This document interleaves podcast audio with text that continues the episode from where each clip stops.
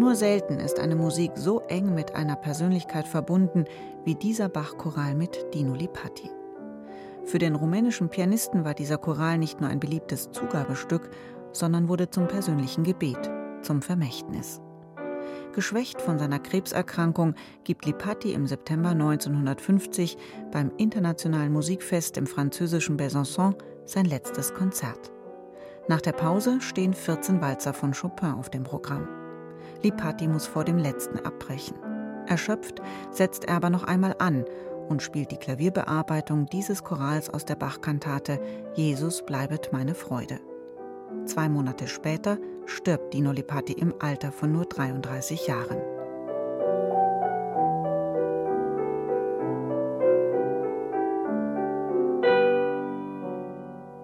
Der Mitschnitt des letzten Konzerts von Dino Lipatti gehört zu einem der bewegendsten Dokumente dieser neuen CD-Edition, die Lipattis Kunst eindrucksvoll gegenwärtig macht.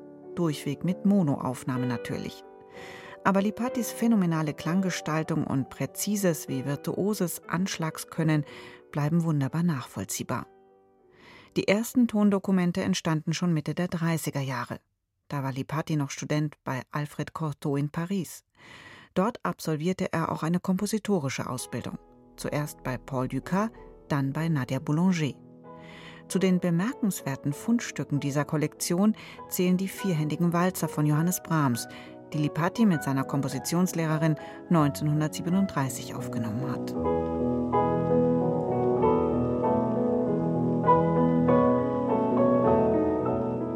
Die anderen frühen Aufnahmen Lipattis aus den 30er Jahren umfassen kurze Solostücke von Bach, Brahms und Enesco, wobei aufnahmetechnisch die Bach-Partita und die Sonate von Enesco dann doch dominant historisches Rauschen vermitteln. Aber sei es drum.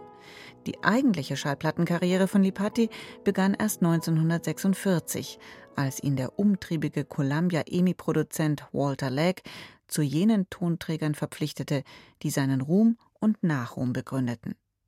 Diese berühmten Konzert- und Soloaufnahmen aus den EMI-Studios finden sich alle in der CD-Box. Darüber hinaus grandiose Konzertmitschnitte, etwa von den eigenen rumänischen Tänzen 1945 mit dem Orchestre de la Suisse Romande unter der Leitung von Ernest Ansermet. Au piano, Dino Lipatti.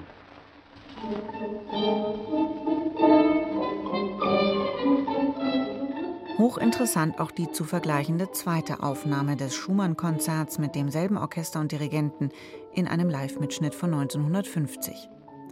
Fast zärtlich und dynamisch fein abgestuft gestaltet Lipatti Melodien bei Chopin oder Mozart, äußerst transparent sind die kontrapunktischen Linien seines Bachspiels und virtuos, frei von jedem romantischen Schwulst, spielt er die Konzerte von Grieg, Chopin oder Schumann.